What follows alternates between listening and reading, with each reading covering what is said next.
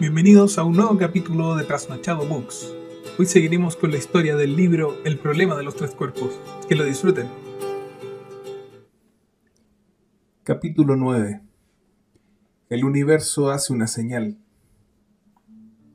Wang Miao condujo por la carretera Jingmi hasta llegar al condado de Miyun. De ahí se dirigió a Heilongtan, Luego siguió las sinuosas curvas que llevaban hasta lo alto de las montañas y por fin vio el observatorio radioastronómico del Centro Astronómico Nacional de la Academia de las Ciencias China. En él se erigían 28 antenas parabólicas dispuestas en fila, con sendos discos de 9 metros de diámetro, en lo que parecía una hilera de espectaculares plantas de acero. Al fondo había dos grandes radiotelescopios cuyos platos medían 50 metros de diámetro cada uno. Habían sido construidos en el año 2006. Conforme se acercaba el coche, no pudo evitar recordar aquella fotografía de Chi con su hija.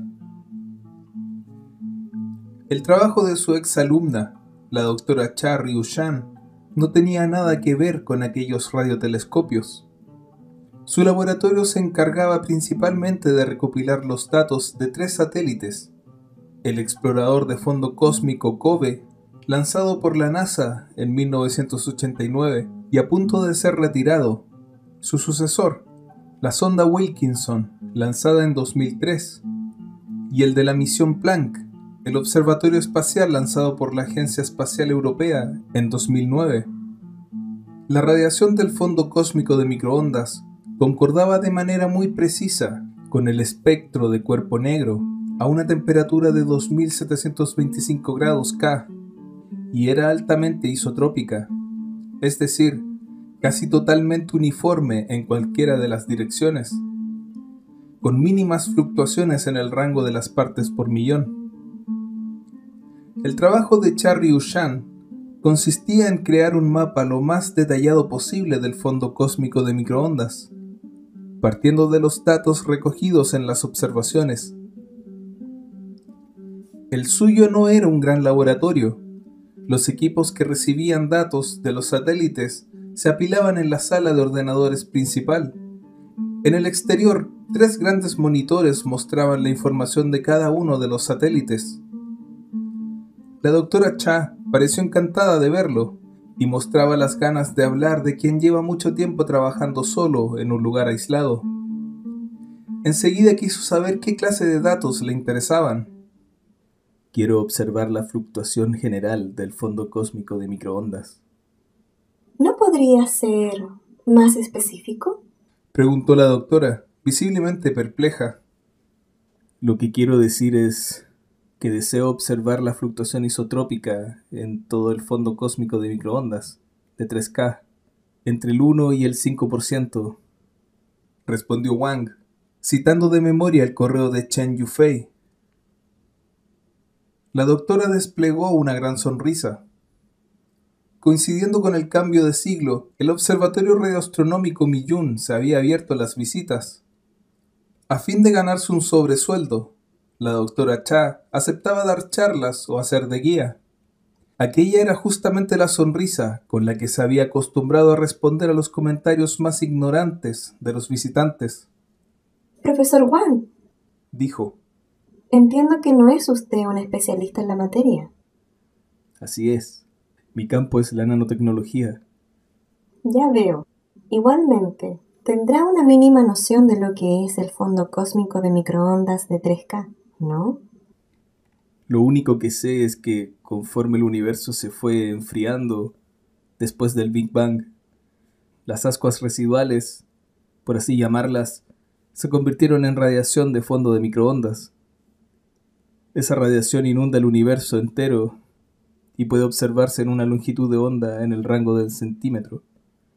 Creo que fue descubierta en los años 60 cuando dos estudiantes probaban una antena de recepción por satélite hipersensible.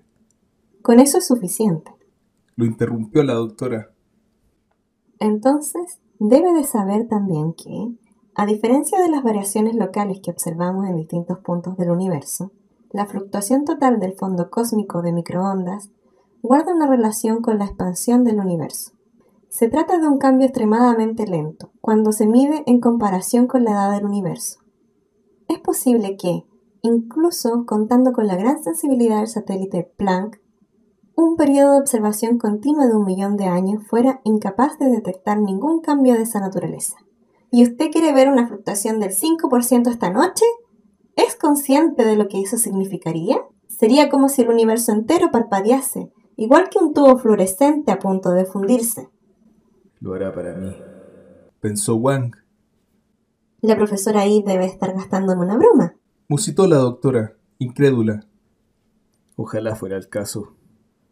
Wang no pudo ser más sincero. Estuvo a punto de confesarle que su antigua profesora no estaba al corriente de lo que le movía a realizar semejante petición, pero luego temió que se negara a ayudarlo. En fin, la profesora I me ha pedido personalmente que la ayude, así que procederemos con la observación.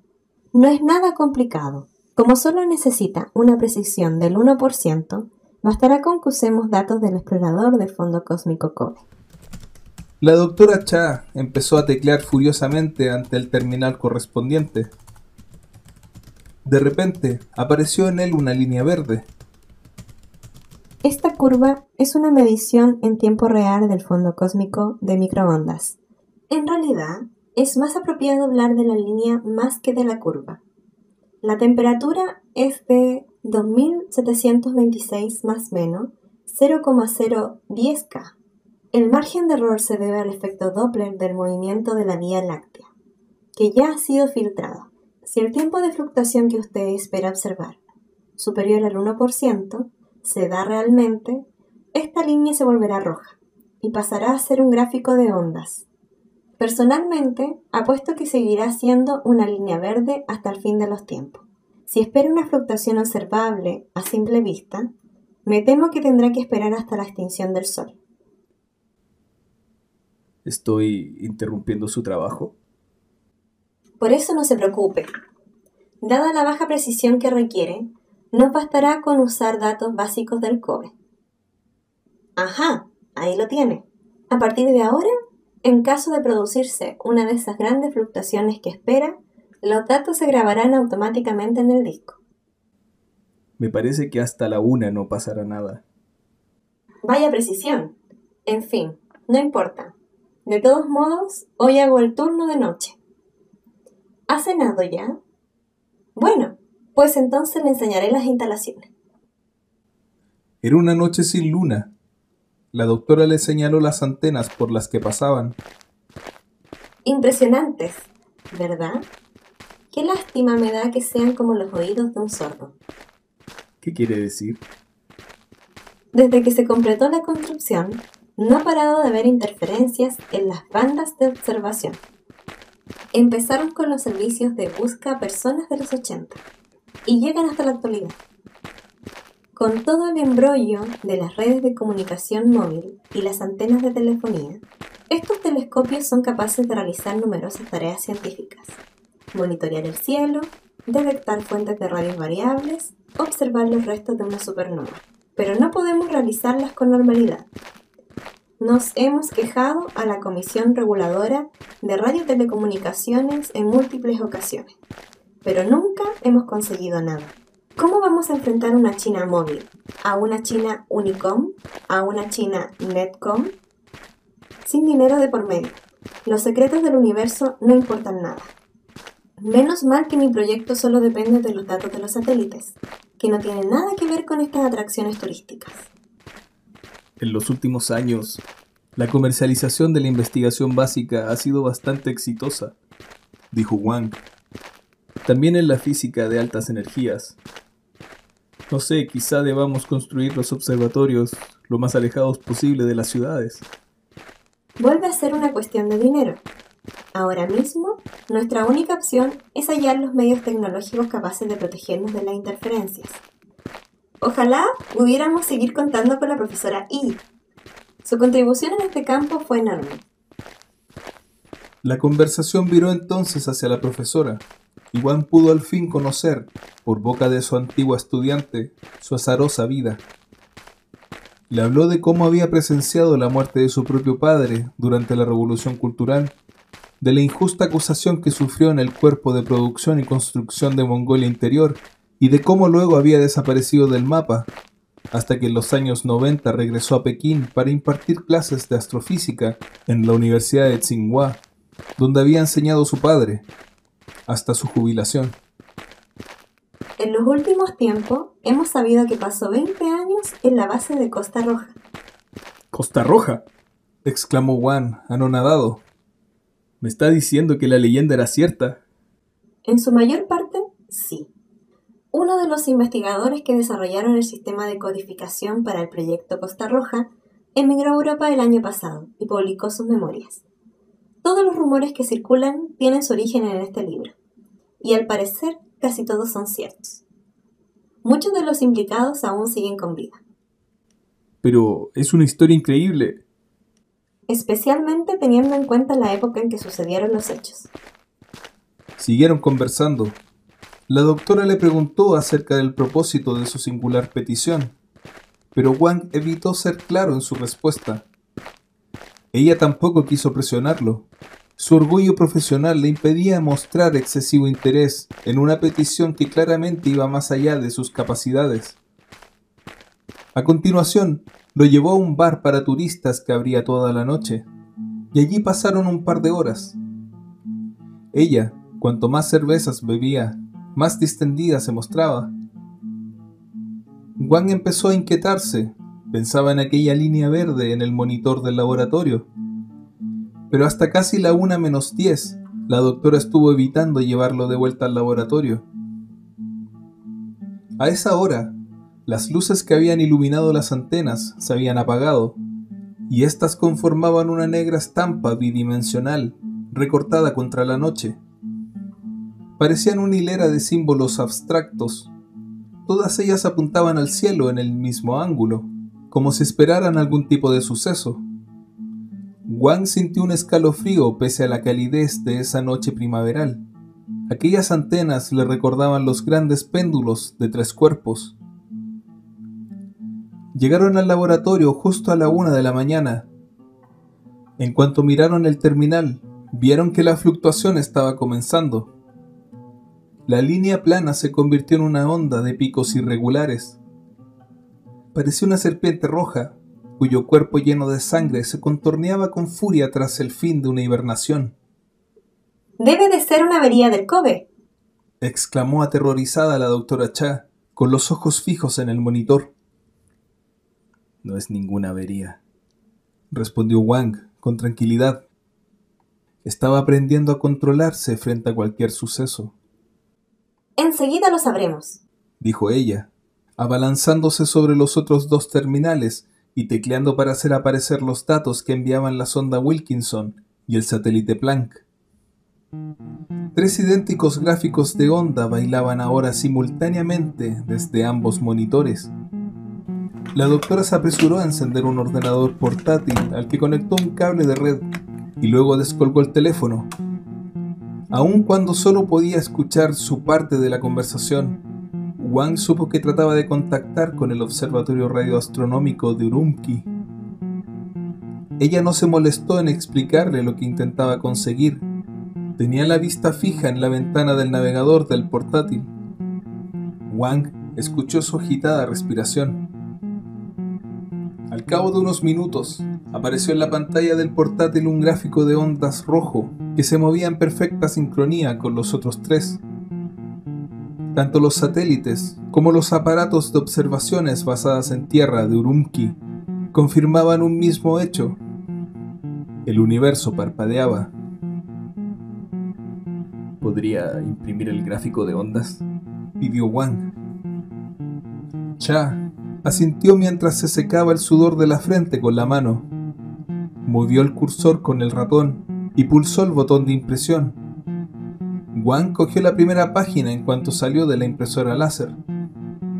Usando un lápiz, comenzó a cazar las distintas distancias entre los picos del gráfico con la tabla de código Morse que llevaba en el bolsillo.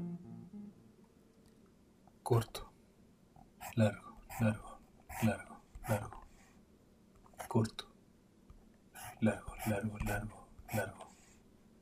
Largo, largo, largo, largo, largo largo, largo, largo, corto, corto, corto, corto, largo, largo, largo, corto, largo, largo, largo, largo, corto, corto, corto, largo, largo, largo, largo, corto, corto, corto. Eso es 1108, 2.21, 2.37. Pensó. Corto, largo, largo, largo, largo. Corto, largo, largo, largo, largo. Largo, largo, largo, largo, largo. Largo, largo, largo. Corto, corto. Corto, corto. Largo, largo, largo. Corto, largo, largo, largo, largo. Corto, corto, corto. Largo, largo. Largo, corto, corto, corto, corto. Eso es 1108, 2.21, 2.36. La cuenta atrás seguía su curso, ahora a escala universal. Habían pasado 92 horas desde que la viera por última vez. Solo quedaban 1108 horas. La doctora Cha paseaba con gran nerviosismo de aquí para allá y solo se detenía para mirar las secuencias de números que Wang escribía. ¿Me puede decir qué ocurre? Preguntó. Créame, doctora, soy incapaz de explicarlo. Wang retiró la pila de papeles impresos con gráficos de onda. Contemplando las secuencias numéricas, añadió. No sé. Quizá los tres satélites y el observatorio se han averiado al mismo tiempo. Sabe que eso es imposible. ¿Y si se trata de algún tipo de sabotaje? Tampoco. Alterar simultáneamente los datos de tres satélites, además de un observatorio terrestre, estaríamos hablando de un saboteador con poderes sobrenaturales. Wang asintió. Prefería esa hipótesis a la posibilidad de que el universo realmente le estuviera mandando una señal. La doctora se encargó de terminar con sus esperanzas. No es algo difícil de confirmar, dijo. Si de verdad el fondo cósmico de microondas está fluctuando de esta manera, lo veremos con nuestros propios ojos. ¿Qué insinúa? La longitud de onda del fondo cósmico de microondas es de 7 centímetros. Eso son 5 órdenes de magnitud más largos que la longitud de onda de la luz visible. ¿Cómo vamos a observarlo a simple vista? Usando gafas de 3K. ¿Gafas de qué? preguntó Wang. Un artilugio de carácter divulgatorio que nos encargó el planetario de la capital. Respondió la doctora. A base de emplear la tecnología de la que disponemos, redujimos el tamaño de aquella enorme antena gracias a la cual Penzias y Wilson descubrieron el fondo cósmico de microondas hasta que cupo dentro de unas gafas. Luego a estas les incorporamos un convertidor que comprimía la radiación detectada en cinco órdenes de magnitud, a fin de convertir en luz roja visible las ondas de 7 centímetros. Así es como las gafas de 3K permiten que los visitantes del planetario en horario nocturno sean capaces de observar el fondo cósmico de microondas. Y ahora nos van a servir para ver parpadear el universo. ¿Y dónde puedo encontrar esas gafas? Están todas en el nuevo planetario de la capital. Fabricamos unas 20. Necesito conseguir un par antes de las 5, dijo Wang. La doctora Cha descolgó el teléfono Marcó un número y aguardó pacientemente hasta que por fin la atendieron desde el otro lado de la línea. Tardó varios minutos en convencer a quien fuera, que acababa de despertar, de la necesidad de desplazarse hasta el planetario en plena noche y esperar la llegada de Wang. Mientras lo acompañaba hasta el coche, la doctora le dijo, no voy con usted porque lo que acabo de presenciar me basta para estar segura de que lo que ocurre es cierto. No necesito mayor confirmación. Sí, espero que cuando lo estime oportuno, se tome la molestia de contarme de qué va toda esta historia. Ah, y en caso de que el fenómeno origine cualquier clase de investigación con resultados, Tenga por seguro que no me olvidaré de usted. El parpadeo se detendrá a las cinco de la mañana, repuso Wang, ya dentro del coche, apoyando el brazo en el hueco de la ventanilla. Le sugiero que no trate de investigarlo. Créame, no conducirá a nada.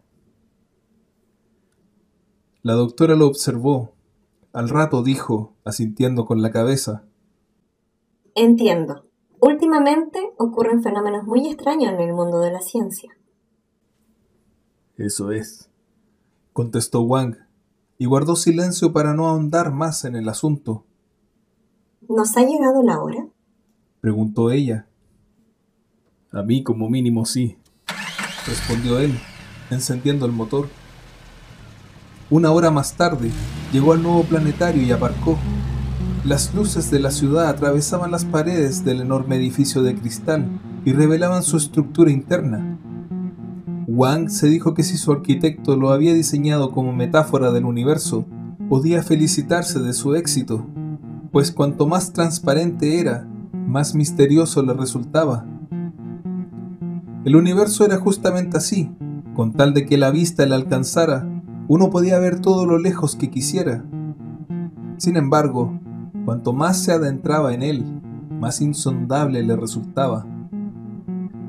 De pie ante la puerta, lo esperaba un empleado con aspecto somnoliento, que le entregó un maletín y dijo, Aquí dentro tiene cinco pares de gafas de 3K, con la batería cargada y lista para usar. Se encienden pulsando el botón de la izquierda y el dial de la derecha sirve para ajustar el brillo. Si fuera necesario, arriba tengo una docena más. Ahora usted dedíquese a mirar cuanto desee, que yo voy a echarme un rato en aquel cuarto de allí. La doctora ya tiene que estar mal de la cabeza. Dicho esto, dio media vuelta y se perdió en la oscuridad del planetario. Wang abrió el maletín en el asiento trasero de su coche y escogió un par de gafas, que parecían el visor panorámico del casco de un traje virtual. Se las puso y miró alrededor. La ciudad conservaba el mismo aspecto que antes, solo que estaba más oscura. Entonces recordó que las gafas debían encenderse. Al hacerlo, la imagen de la ciudad se transformó instantáneamente en una amalgama de halos resplandecientes. La mayoría brillaba con una intensidad fija, pero algunos parpadeaban o incluso se movían. Wang sabía que, en el centro de cada uno, se hallaba una fuente de radiación en el rango del centímetro, que las gafas se encargaban de reconvertir en luz visible. Dadas sus grandes longitudes de onda originales, resultaba imposible distinguir sus formas. Levantó la vista y observó que el cielo estaba iluminado por una tenue luz rojiza. Fue así, con ese simple gesto, como por fin se halló observando el fondo cósmico de microondas. Aquella luz rojiza, último remanente del Big Bang, un ascua todavía caliente de la creación, llegaba hasta sus ojos tras un viaje de diez mil millones de años. No fue capaz de ver ni una sola estrella. En principio, como la tecnología de las gafas se encargaba de convertir su luz, perceptible por el ojo humano, en invisible, debían de aparecer transformadas en puntos negros. Sin embargo, la difracción causada por la radiación en el rango del centímetro desdibujaba cualquier otro detalle. En cuanto sus ojos se acostumbraron a las gafas, notó que aquel fondo de luz rojiza temblaba levemente. En realidad, el cielo entero parecía estar produciendo el destello intermitente de una vieja bombilla colgada a la intemperie y a merced del viento. De pie bajo aquella luz que provenía del cielo nocturno, Wang sintió que el universo se encogía hasta contenerlo únicamente a él tan minúsculo como un corazón bañado por la sangre translúcida de aquel brillo rojizo que ocupaba el cielo. Aún hallándose suspendido en mitad de aquel plasma, notó que el pulso, es decir, el temblor de la luz rojiza, era irregular. Eso le hizo sentir una extraña y perversa presencia de dimensiones colosales que escapaba a la comprensión del intelecto Se quitó las gafas y casi sin fuerzas fue a sentarse en el suelo, apoyándose contra una de las ruedas de su coche. La estampa nocturna de la ciudad recuperaba ante sus ojos el aspecto habitual que le daba la luz visible, y sin embargo, su mirada buscaba frenéticamente algo más. Cerca de la entrada del parque zoológico halló una hilera de luces de neón. Una de ellas, a punto de fundirse, parpadeaba de forma irregular. Unos metros más allá, vio como el viento agitaba las hojas de un pequeño árbol. Algunas de ellas brillaban al devolver el reflejo de un semáforo. A lo lejos, la estrella roja que coronaba la aguja del viejo centro de exposiciones quedaba iluminada por los faros de los coches que pasaban. Trató de interpretar todos aquellos destellos aleatorios, basándose en el código Morse, pero fracasó. Luego llegó a plantearse si los pliegues de las banderas que ondaban a su alrededor o quizá las ondas del agua de los charcos de la calzada trataban de enviarle algún mensaje. Empeñado en encontrar señales en cada mínimo detalle de la realidad, sentía con creciente angustia que cada segundo lo acercaba al final de la cuenta atrás. Tras un tiempo indeterminado, reapareció el trabajador del planetario para preguntarle si ya había terminado. En cuanto vio la cara de Wang, se le quitó el sueño de golpe. Comprobó el contenido del maletín, le dedicó una breve mirada aterrorizada y se marchó a toda prisa. Wang cogió el teléfono móvil y marcó el número de Chen Yufei, quien contestó de inmediato. Quizá también padecía insomnio ¿Qué ocurrirá al final de la cuenta atrás? No lo sé. Respondió ella antes de colgar. ¿Qué podrá ser? Se preguntó Wang. Mi muerte, como le pasó a Yangdong. O tal vez algún desastre como aquel tsunami que arrasó la zona próxima al Océano Índico hace más de una década. Nadie sería capaz de relacionarlo con mi trabajo como investigador en el campo de los nanomateriales.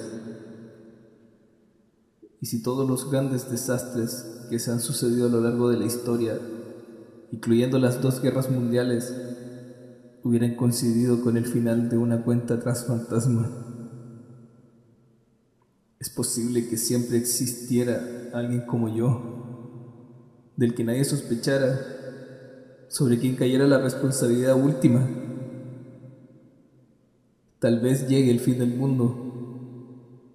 Bien mirado, con un universo tan caótico como el de ahora podría ser un alivio. Una cosa estaba clara. Independientemente de lo que hubiera al final de la cuenta atrás, durante las poco más de mil horas restantes, las posibilidades iban a torturar su mente con la crueldad del mismísimo demonio hasta sufrir un colapso. Se metió en el coche, se alejó del planetario y condujo sin rumbo fijo. Aunque aún no había amanecido y las calles estaban relativamente vacías, no se atrevió a ir deprisa. Tenía la sensación de que cuanto más rápido avanzara, antes ocurriría la cuenta atrás. En cuanto divisó un atisbo de luz en el horizonte, aparcó se bajó del coche y empezó a deambular por las calles. Su mente solo podía pensar en la cuenta atrás, que avanzaba, impertérrita, superpuesta al fondo cósmico y rojizo de microondas.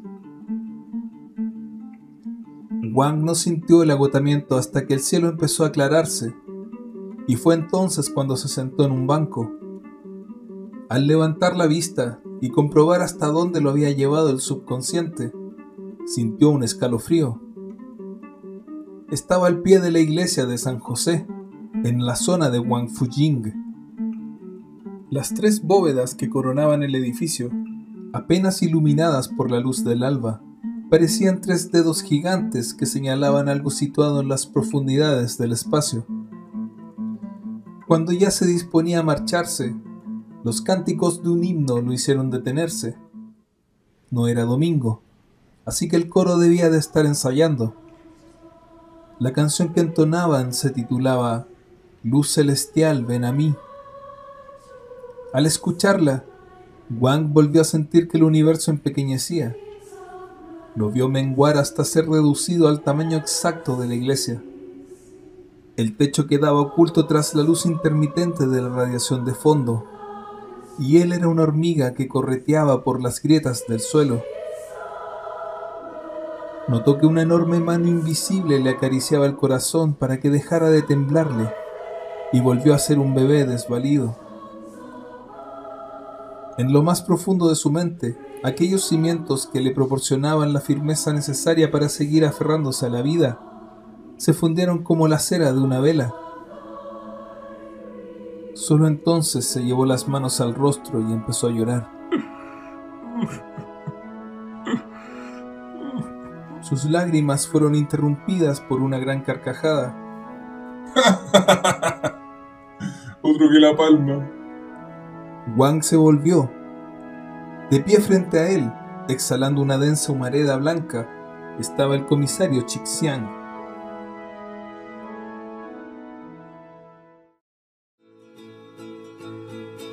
Aquí termina el nuevo capítulo de Trasnochado Books. Recuerde dejar un me gusta, compartir y suscribirse a nuestro canal. Síganos en Facebook. Hasta la próxima.